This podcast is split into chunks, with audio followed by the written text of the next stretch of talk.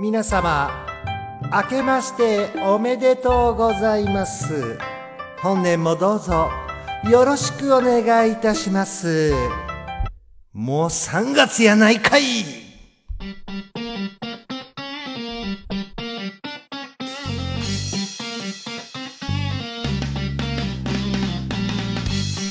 皆さんおはこんばんちはでございます。いやー本当に本当にライオンだ。近すぎちゃってじゃなくてごめんなさい。本当に本当にあの反省しております、えー昨年のね12月上旬ですか。前回第18回配信してからですねなんと年をまたぎ3月の今4日ですか。ね3ヶ月空きました。本当に反省しております。いやこれはねあの話せばね長くなるんですよ言い訳はねいっぱいいっぱいあります そんな言い訳を皆さん聞きたくはないと思うんですけどね、えーまあ本当に反省しております。まあいろいろありました。えーいろいろあって、えーこの時期にずれ込んだんですけどもね。いや当初の予定としては本当ね1月遅くても1月下旬ぐらいには配信しようと思ったんですけども思いのほか1月がちょっとバタバタしました。あここから言い訳がね私の言い訳が始まりますけども。えーでちょっと2月になってから編集しようと思いましてね編集しようとしたらもうちょっとなんかうん、話題がちょっとねお正月の話とかもう2月入るのにねと思ってじゃあ撮り直そうと思ってね2月撮り直しましたらですねえーまあここ、まあ、まあ言い訳が続きますけどね、えー編集で使ってる、まあ、Mac ね MacBook 使ってるんですけども OS をね、えーアップグレードしました。新しい OS カタリナですか、えーそれにあのアップグレードしましたらね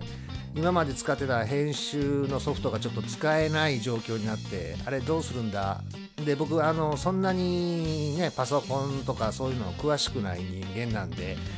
えー半ばちょっと諦めて、えー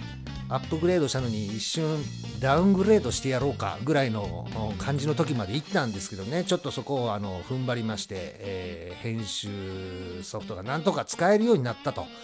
えーそれが昨日ですね。分かったのが。いろいろ触ってたらあこれで使えるようになるのかっていうのがね昨日気づきまして、えーでそその前にね録音してたのもあったんですけどちょっといろいろねあのこのあのコロナウイルス関係でいろいろイベントだなんだろうね変更もあったりしたんでもじゃあ改めてもう一回撮り直そうということで今日3月4日に、えー撮り直しております。はい。言い訳です。以上言い訳でした。ねえ本当に申し訳ないなとは思うんですけども、えーね言いたいこと話のネタはそれなりにあるんですけどももう古いのはねあれさておきでいいんじゃないですかね。まあまあここ最近でまあビッグニュースまあ僕の中のねビッグニュースはあのツイッターでもあの上げましたけども iPhone をねようやく買い替えました、えー以前使ってましたの iPhone5S ですね。6年使ってましたよ。いやー十分でしょ6年使えば。ねもうだって 5S からやと6出て 6S で7出て8出て 10R 出て。で11でしょ？あもうほらこんなに我慢したんですよ。そうです。iPhone11 に買い替えました。プロはちょっと高いんでね iPhone11 に買い替えましたけども。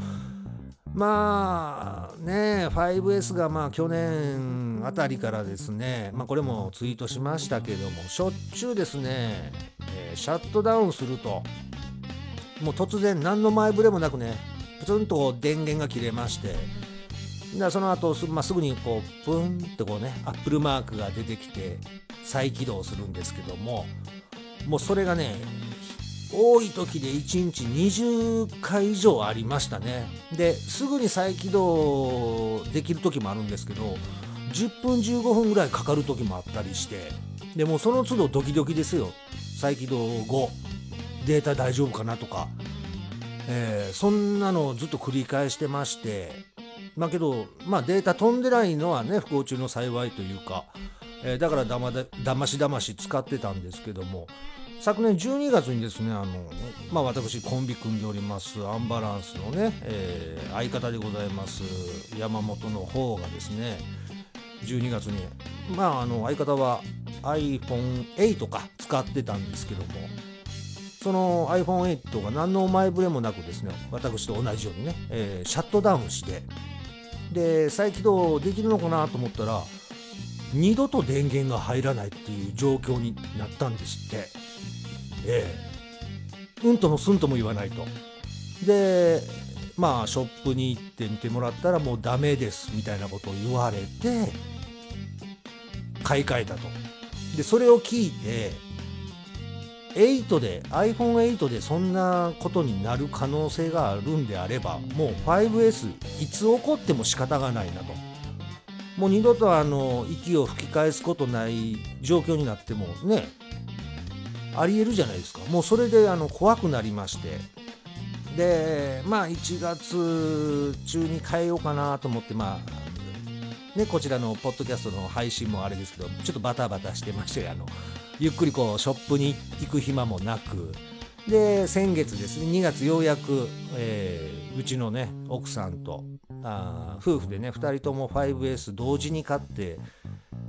ずっと6年2人我慢して我慢してっていうのも変か。まあけどその間娘たちはね2回ぐらい買い替えてますからね。なんか画面割れてダメになったとかね。で本当ならもう買い替えたいなってあの僕もね嫁も思ってたんですけど子供がそうやってもう突然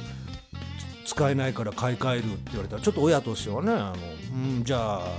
俺たちは我慢するか？みたいな感じで、えー、我慢してましたけどもね、えー、夫婦揃って11に買い替えたと。で僕以前 5S はあの64ギガやったんですけどもねもうあのほぼほぼもういっぱいいっぱいでなんか新しいアプリだ入れようかなとするともうなんか消さなあかんみたいな状況やったんでね、えー、128に 128GB にね変えました本当は256が欲しかったんですけどねえそれはもうあのね嫁の顔をこうチラチラ確認しながら256は無理かなと思ってね、えー、128にしました。まあそれでも全然ね、えー、容量的にはねあの余裕があるんでね安心して使っておりますけどやっぱりいいですね。新しい機種に変えるというのはあのいろいろ触るだけでも楽しみですしまあ、最初ちょっとあの心配してたのがねホームボタンがなくなるなくなるんでそれがちょっとあの操作性どうなのかあのすごい不安やったんですけど実際ね手にして持ってみて操作方法まあこれはうちの娘から教えてもらったんですけどね。あこんなんであ全然ホームボタンなくても、うん、ストレス感じひんなっていう感じでした。丸1日触ってたらもう慣れましたねホームボタン。えー、なくても、うん、です。どうですか？周り、僕の周りね、まだホームボタンにこだわってる人、まあ、そんなにはいないですけど、何人かいるんですけど、全然あのホームボタンにこだわる必要ないですね。えー、なくても全然慣れます。うん。もうそこであの、もしね、悩んでる方、こっちにおいでよ。ホームボタンのない世界へおいでよ。大丈夫です。はい。いや、ほんとね。あと、まあ、カメラのね、あのー、レンズ、2つね、11はあります。プロは3つですけども、2つで十分でございます。もうありがたい。もう 5S から考えたらもう、なんてこう映像の綺麗さ、飛躍的に伸びてますよね。えー、もう十分でございます。もうナイトモードなんかもいいね人のみたいなすごいいいねと思ったけどあの自分で使ってみてもやっぱあこれいいな十分十分っていう感じですね、えー、やっぱ新しいものを触るっていうのはねちょっと久々の感覚かな。あの今使ってる MacBook Pro これ買った時も最初そういうなんか楽しかった。まあえー、うんですね。楽しかったですね。その感覚でこれだからバイクね、新しいバイクを増車なんかしたらもう、もっと楽しいんでしょうね。うん、うわ、こんなあの、トラコンついてるとかね、ねえ、あ画面液晶やとか、ゼファー400から増車した場合、めちゃくちゃこうテンション上がることだらけのような気がした。式で気がしてね、えー、はい今噛みました。すいません。噛むはもうそんな3ヶ月ぶりの録音配信やねんから。ね許してくださいそれぐらい。まあまあ。えー、まあそういうことでね iPhone11 でなんかやれることがまた広がったなーなんて思っております。あのツイキャスなんかもね先日あの旅バイクのラットさんの方のツイキャスにちょっとあれはコラボっていうんですか突、えー、途中から入らせていただいて、えー、お話しさせていただいたんですけどね。ツイキャスもいざやってみるとあ意外とこう、まあ、簡単というか携帯一つでできるし、まあ、こだわればねあのパソコンとかでもできるらしいんですけどもあ十分楽しめるなと思いましたしでまあその時はまだ 5S でツイキャス参加させてもらったんですけどもうそれがね今回11になりましたからあこれでまたやれることが広がったなみたいな感じでね、えー、先日初めてツイキャスをやりました。で家の中で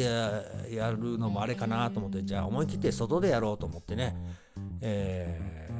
バイク乗りながらやりましたけどね。あの危ないんであんまり画面は見ないようにね当然。だからあの皆さんがこうツイキャスでねコメントくれるのもあの最初は信号待ちのたびにコメント読んでたらあのいろいろねあの見てくださった方々に教えていただいてあのコメントを読み上げてくれる機能設定からできますからとかね教えてもらってあ全然じゃあ画面見なくてもできるっていうのもね勉強になりました。やっぱりねやってみないとわからないことがいっぱいありますね、えー、楽しいでございます。はい。で昨日昨日はね昨日もツイキャスやってたんですよ。で昨日はあのパカパカ これパカパカでいいのかな？あの折り紙で皆さんあのやりませんでした？こうパカパカ縦横に開いてなんかこの中のまあ番号を書いたりしてね中の数字やってまたその回数パカパカして最終的に何番って決めて、えー、っていうなんかやりますね。あれパカパカが正解なんかちょっと俺も分かんないんですけども。昨日それあのツイキャスやりながらあの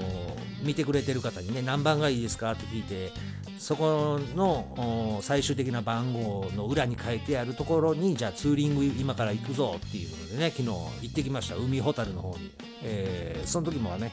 ずっとツイキャスやりながら、えー、動画をねこう配信しながら行ったんですけどもまあまあ海ほたるやったんで助かりましたね。まだ近い方で、えー、まああの8個ぐらい。そうやな。1番、えっと、1番から8番まで最後番号がありまして、えー、そこに、まあ、遠一番遠いので伊豆塚か。伊豆スカイライン とか西湘バイパスに行くとかなんかまあねあとスカイツリーだ近場も書いてますけども昨日ねそれやり始めたのが3時ぐらいかな。あのナップス行って空気圧だけちょっとねチェックしてそっから出発で多分3時ぐらいになってたと思うんですけどそっから3時から伊豆スカはちょっとやばいなってちょっとねドキドキしながらで自分で最後番号振ってどの目的が何番なんかちょっと分かってなかったんでで最後あのまあみんなね見てる方に何番っていうのでじゃあそれ開いて海ほたるやったんでまだね、えー、1時間で行けたからよかったですよ。でまあその間ずっと配信。途中やっぱりなんなんかがやっぱり電波がね不安定なところもあるから切れてしまうこともありましたけども、えー、インカムを通してねおしゃべりしながら、えー、まあ、画面はね、えー、バイクに何だろう、うん、ホルダーにつけるとどうしても目がそっち行ってしまうんでもうあのねリュックの肩のところにその iPhone11 の今専用のケースつけてるんですけどそれをこう固定するホルダーが同封されてましてちょっとエレコムのあのアウトドア系のやつなんですけどそれでねえ、肩口のところに固定して、まあ、それなら画面全く見えないんで気にせず、目そっちにチラチラやることなくね、走れたんですけども、まあ、それね、まだ一応、録音っていうか、残してあるんで、ツイキャスの方から見れるのは見れるはずなんで、よかったら見てください。ただね、やっぱり、うん、手ぶれ補正とかがないんで、常にこうやっぱり画面がねこう揺れてる感じでちょっとね酔う方もひょっとしたらいるかもしれませんけどねちょっとそこら辺はいろいろまあ、ツイキャスのやり方もちょっと勉強しつつね、えー、そっちの方も頑張りたいって今言いかけたけど、まあ、もう言うてもうたけど一番頑張らなあかんのはこっちですからね、えー、ポッドキャストの方頑張りなさい。はい。頑張ります。そうします。はい。ピンポンいただきました。えー、そういうわけでねいろいろと変化がありますね。世間もまあ大変でございますけどまあそれはまたねえー、後でお話ししたいと思いますけどということで一応ね新年一発目の配信ということで皆さん改めましてよろしくお願いします。いつものように配信は私アンバランス黒川が一個人の趣味で配信しております。バイク系ポッドキャストずっこけラジオでございます。皆さんお付き合いのほどよろしくお願いいたします。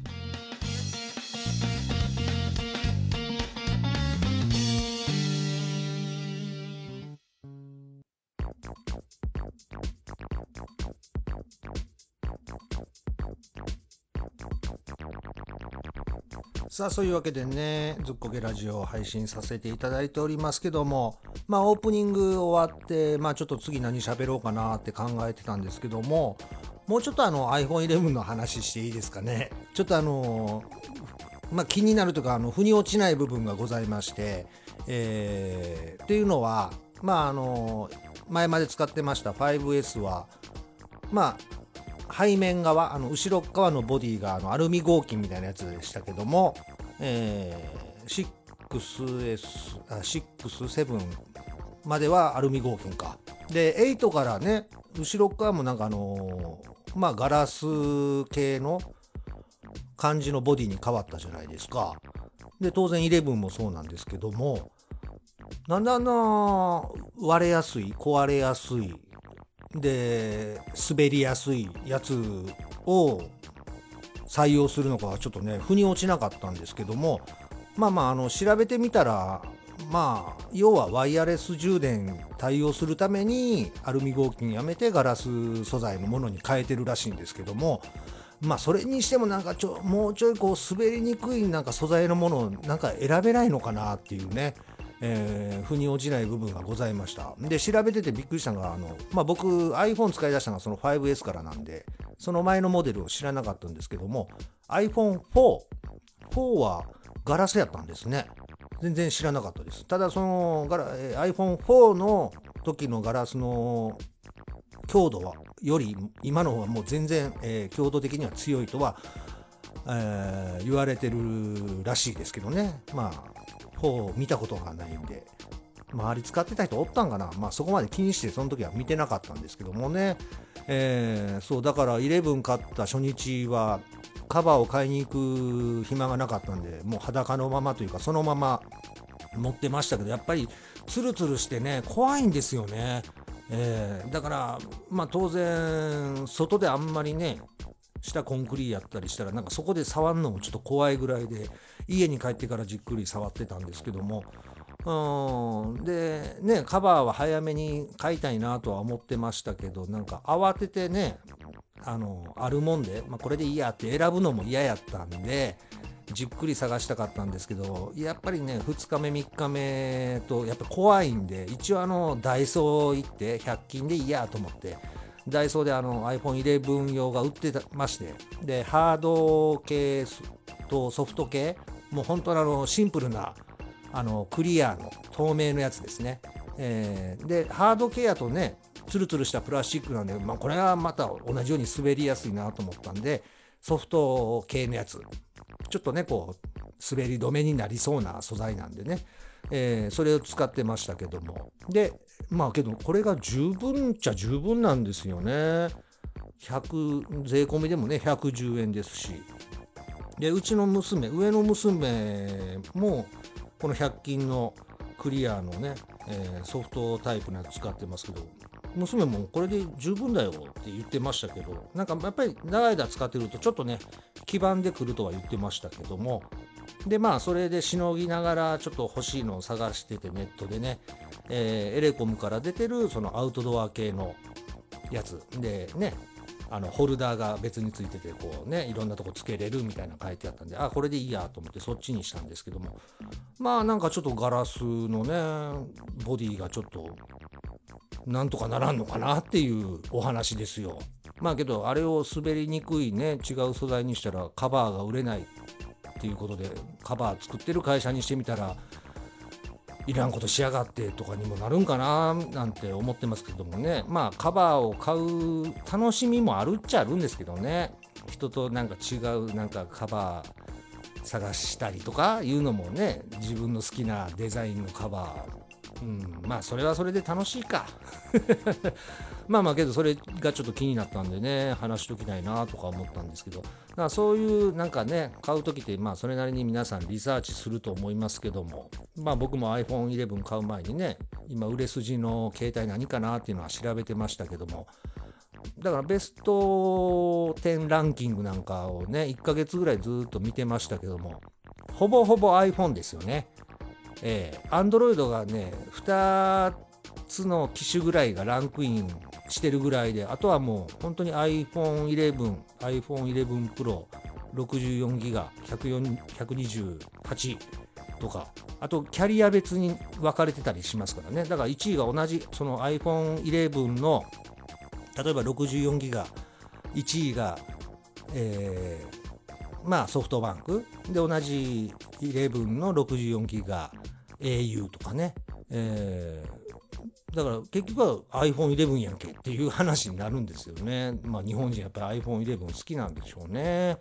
えー、まあ、そういうリサーチなんか皆さん多分すると思いますけどもバイクなんかもねやっぱりちょっと気になるじゃないですか。リサーチというか売れ筋どれかなっていうのが。それちょっとだから気になりましてね先日ネットで調べてましたら、えー、去年の2019年の国内販売、えー、何が売れたかみたいなランキングというか登録台数が発表されてるのが出てましてでちょっとそれが気になってねえー、2019年去年1年間、えー、ちなみにこれね 126cc 以上なんですね、えー、で出てまして皆さん1位何やと思います？僕ねなんまあなんとなくというか川崎のね Z900RS プラスカフェもね含めてが1位なのかなと思ってたんですけども 126cc 以上。だから普通自動二輪で乗れるバイクから大型まで含め、えー、全部で見ると1位のバイクがね Z900RS じゃなかったんですよね。皆さんちょっと考えてみてください。何やと思いますか？まあ僕これ聞いてあまあ確かに言われてみたらそうやなってよく街中でまあまあ見る見る、うん、確かにって思いましたけど、えー、じゃあ発表しますね。昨年2019年国内で、えー、販売されて登録された、えー、バイク。第1位はこちら。ホンダ。レブル250これなんですね。レブル250が 126cc 以上の、えー、中で第1位です。ちなみに登録台数が去年1年間で8140台っていうことですね。まあこれ速報値って出てたんで多少誤差はあるかもで、えー、知れないですけどもこれが1位。で僕がちょっとね最初 Z900RS かなと思ってたらこれは販売登録台数が4147台。まあまあレベルのまあ約半分ですね、えー、なんでダントツレベルが、えー、飛び抜けております。うーんこれはどうですか皆さん。納得なのか意外なのか。まあ、な僕もね、まあ、見かけるという意味では納得なんですけど意外っちゃ意外なのかなっていう。まあ僕まあこれはバイクの好みもまあそれぞれあると思いますけどもまあスポーツ系スーパースポーツが好きな人とかね、えー、好みはあると思いますけどもまあ言うたらクルーザータイプレベルね。まあまあ昔でいうアメリカンタイプに含まれると思いますけどそれが1位になると。うーん。ちょっとなんかね今の時代だとこう何ですか CBR250RR がねえー、ちょっと注目されたり、まあ、最近だと YZF-R25 なんかもね新型が出てとかいう中で、まあ、それこそ忍者とかもそうですもんね。忍者250とか。レベルなんやっていう。ちょっとねあの驚くところもありますよね。うん、でやっぱりそのクルーザータイプアメリカンタイプ今ラインナップが少ないじゃないですか。ホンダに関してはこのレベル250と今現行500ですよね、えー、まあこれともに2020年モデルが発表されて、えー、500なんかはつい23日前か。ネットで出てましたけどもね。あの透過類が全部 LED になって、えー、発売ですけども他だって川崎で今クルーザータイプっつったらバルカン S だけですもんね。あれ650ですから、まあ大型免許がいる。で、ヤマハだと今多分ボルトしかないですよね。あれも大型免許必要でしょで、鈴木は多分今現行ラインナップでクルーザータイプはないですもんね。これだから海外やと多分各メーカークルーザータイプ出してると思うんですけど日本国内で正式にねラインナップしてるのは本当車種が今少ない。その中でホンダレベル250がナンバーワンを取るってことは、各メーカーもう一回ここに力入れてもいいのかなって思いません？ねえ。ー、まあだから昔のそのがっつりアメリカンというよりかはちょっとこうシティ的な シティ派というかもうなんかこういう言い回しがちょっとすげえおっさん臭いなと思って今ちょっと自分が嫌になりましたけどうん、新しいテイスト的な感じで作れば売れるんでしょうね。まあレベル250確かにね、かっこいいなと思いますし、あのー、新しいバージョンも出たじゃないですか。S エディション。えー、小ぶりのね、ビキニカウルがついて、フォークブーツがついてて、かっこいいですよね。ちょっとスポーティーな感じがして、えー、これを各メーカーがね、ちょっと対抗馬で出すと、そのクルーザータイプがまたちょっと盛り上がるのかなっていう気はしますよね。だから SE エディションなんか言われたらちょっと何？略せば SE じゃないですか。それこそ川崎にね SE といえばエリミネーター 250SE とか 400SE があったじゃないですか同じようにね小ぶりのビキニカールがついてあのドラッグスタイルをもう一回川崎が出すのも僕はありかなと思いますね。かっこいいですよね。で僕ゼファー400を盗まれた時にね一回 GBZ900R をあの考えてた時があったんですけどその時ね、えー、まあまあ GPZ とね同じエンジンを積んでましたけどエリミネーター900もちょっとね中古を探してる時期があったんですよね。かっこいいなと思ってあのスタイルが。これだから今ドラッグスタイル出せばなんか若い子にもちょっと響くんじゃないかなと思いません？でね250で川崎がエリミネーター出せばまあエリミネーターのそのドラッグスタイルの時は並列2気筒やったけどその後一回 V 型のねエリミネーター 250V でしたっけ？出してましたけど、えー、そこはまた並列2気筒で今ね現行である忍者250、うん、Z250 で使ってる2発並列ね水冷2発使えばいいし、なんだったら400もね、川崎ラインナップできるんじゃないですか、忍者400のエンジン使う。まあけど、昔のエリミネーター400やと、あれですもんね、GPZ400R で使ってた、えー、水冷4発使ってましたけども、まあそこにこだわらなければ、400のね、えー、2気筒でいいんじゃないかなっていう気はしますよね。でシャフトドライブなんかにしたらねちょっとなんかいいんじゃないですか？注目されそうな気しますよね、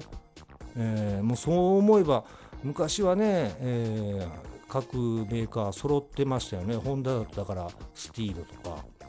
えー、ヤマハやったドラッグスターでしょ？まあその前やったらビラーゴとかもありましたね、えー、鈴木はイントルーダーでしたっけ？ちょっと鈴木だけちょっと今うん、合ってたっけ？なんかブルーバードとかもありましたよね。ブルーバード400とか、えー、うん、のもあったでしょ？で、えー、川崎は、けどやっぱりバルカンか。と、うん、エリミネーター 250V。ね、うん、あ、バルカン、バルカンも、そう、バルカン、ゼファーの結構ね、共通の部品が昔のやつあったんですよね。えー、ゼファー400のテールランプ、四角いテールランプ。あれね、えー、昔のバルカンと一緒でしたね。ウインカー系も多分一緒やったのかな。で、その後バルカンがあの、ちょっと、えー、モデルチェンジした時のテールランプ、あれ多分ゼファー1100と同じテールランプ使ってたはずですよね。えー、まあまあ、あまあその話はええか。まあ、だから今新たにね、その250という、えー、排気量で各メーカーちょっとレベルに対抗する車種を出せばねすごいそっち方面の、えー、盛り上がりそうな気はしますよね。まあ、スーパースポーツというかもういいですけどねそういったあの街中で気軽に乗れるようなそういうモデルもねちょっと盛り上がってきてほしいな今どうしても分かりやすくなんかスポーツ系なのかアドベンチャー系なのかのなんか2択みたいな感じになってますもんね。うん、そこだからちょっとね、えー、いろんな車種選べる楽しみという意味ではちょっと盛り上げていただきたい。レベルだけに頼らずね各メーカーで作っていただけたら楽しいなと思いますね、えー、まあ、そんな話をさせていただきました。今年はね一体何が売れるんでしょう。もう年明け早々ねホンダのあの ADV150 これがめちゃくちゃ売れてると。年間販売目標確か3000台に対しても注文が4000台以上来てるんでしょ。もう間違いなくね、えー、このさっき発表しましたランキングの中に入っていきますもんね確かにここ23日だけで2台ぐらいもう見ましたねいいですねサイズ感がなんかいいななんかプラッと近所走るのもええしなんかあれだと、キャンプにもなんか行けそうな気がしますよね。うん。なんでね、ちょっと今年の、えー、国内販売どうなるかもちょっとね、注目していきたいと思います。はい。さあさあ。ちょっと今、あ、ピンポンさん。はい、噛みました。じゃあこの後はエンディングということでね。はい。じゃあ引き続き聞いてください。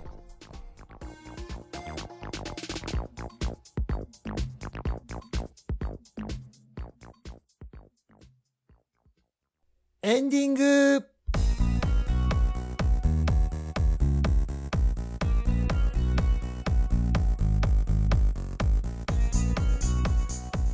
さあそういうわけでねお送りいたしましたずっこけラジオでございますけどもエンディングでございます。冒頭のエンディングは、え